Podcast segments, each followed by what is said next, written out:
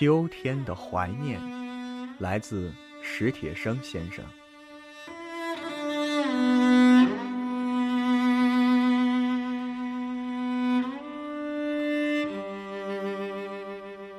双腿瘫痪后，我的脾气变得暴躁无常。望着望着天上北归的雁阵，我会突然把面前的玻璃砸碎。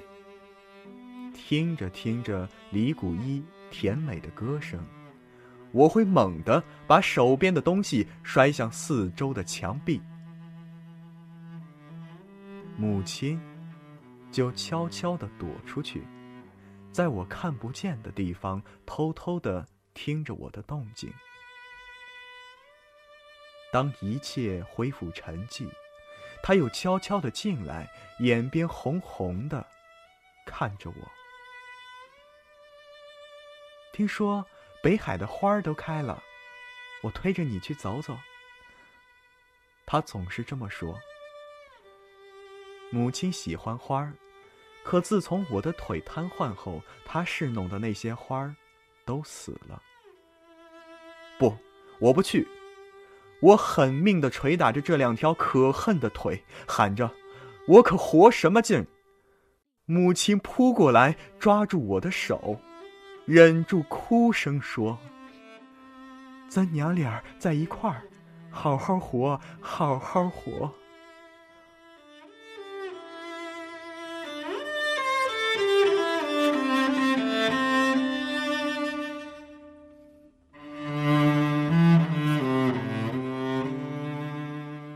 可我却一直都不知道，他的病已经到了那步田地。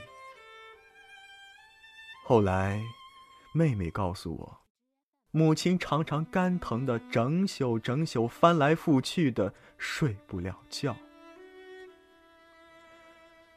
那天，我又独自坐在屋里，看着窗外的树叶刷刷啦啦的飘落。母亲进来了，挡在窗前。北海的菊花开了，我推着你去看看吧。他憔悴的脸上现出央求般的神色。什么时候？你要是愿意，就明天。他说：“我的回答已经让他喜出望外了。”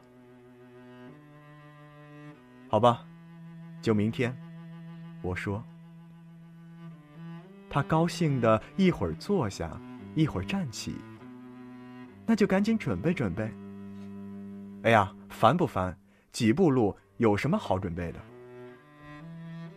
他也笑了，在我身边絮絮叨叨的说着：“看完菊花啊，咱们就去仿膳。你小时候最爱吃那儿的豌豆黄了。还记得那回我带你去北海吗？你偏说那杨树花是毛毛虫，跑着一脚踩扁一个。”他忽然。不说了。对于“跑”和“踩”一类的字眼，他比我还敏感。他又悄悄的出去了。他出去了，就再也没回来。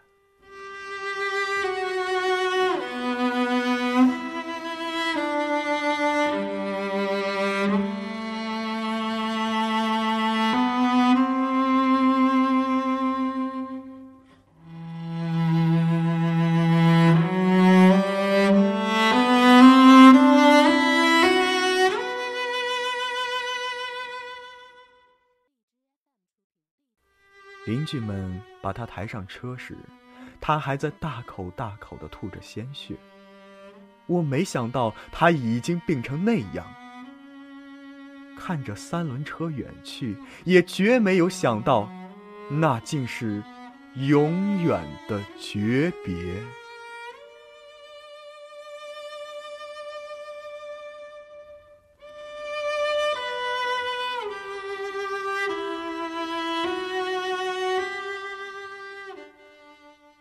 邻居的小伙子背着我去看他的时候，他正艰难的呼吸着，像他那艰难的一生。别人告诉我，他昏迷前的最后一句话是：“我那个有病的儿子，和我那个还未成年的女儿。”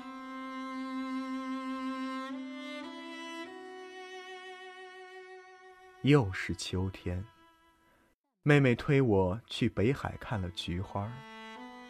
黄色的花淡雅，白色的花高洁，紫红色的花热烈而深沉。泼泼洒洒，秋风中正开的烂漫。我懂得。母亲没有说完的话，妹妹也懂。我俩在一块儿，要好好活。